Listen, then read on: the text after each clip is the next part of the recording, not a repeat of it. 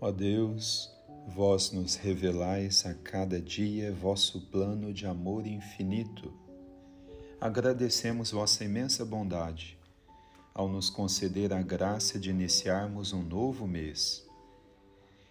Queremos vivê-lo à luz de vossa palavra, que se revela como Salvador do mundo na frágil criança apresentada ao templo por Maria e José em meio às fadigas e trabalhos cotidianos, pedimos a proteção de São Brás para anunciarmos com voz forte a vossa palavra.